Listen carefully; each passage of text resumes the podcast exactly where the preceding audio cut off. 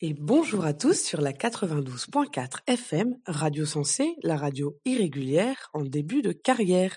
Et il est 11h30 et vous êtes nombreux à nous écouter pendant votre pause café, au milieu de vos 35 heures semaine, pour ne pas dire 45. Nous sommes mercredi 15 janvier aujourd'hui. Nous laissons la parole à nos amis de la banquise. Agnès Carlin est allée sur place. Bonjour Agnès.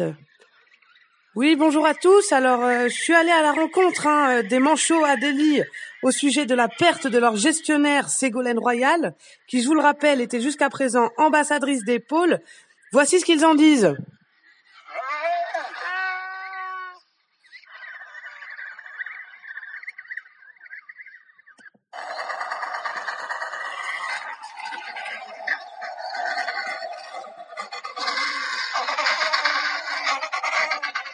Voilà, alors pour être franche, hein, ils n'ont pas l'air très préoccupés finalement, car elle n'était jamais venue les voir à proprement parler.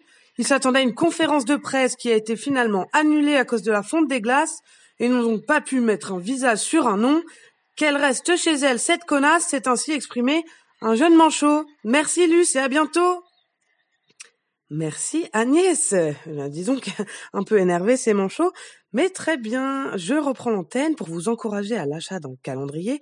Non, ce n'est pas celui des dieux du stade. Eh bien, mais bien celui des grévistes. On peut y voir Philippe Martinez, un tant soit peu dénudé, pour le mois de janvier, et Jean-Luc Mélenchon à la deuxième page, exposant son phallus entouré d'un gilet jaune. On ne vous en dit pas plus, il est au prix de 39,90 euros, toutes taxes comprises, disponible chez votre marchand de journaux.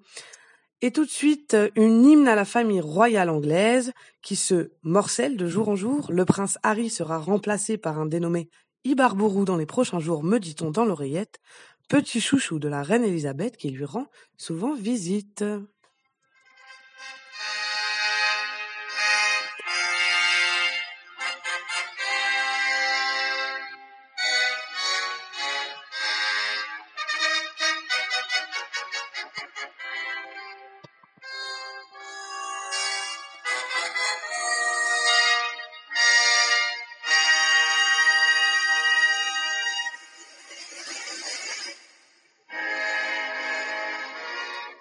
Et merci encore à tous d'être si nombreux à nous écouter sur la 92.4 FM et à très vite sur Radio Sensée.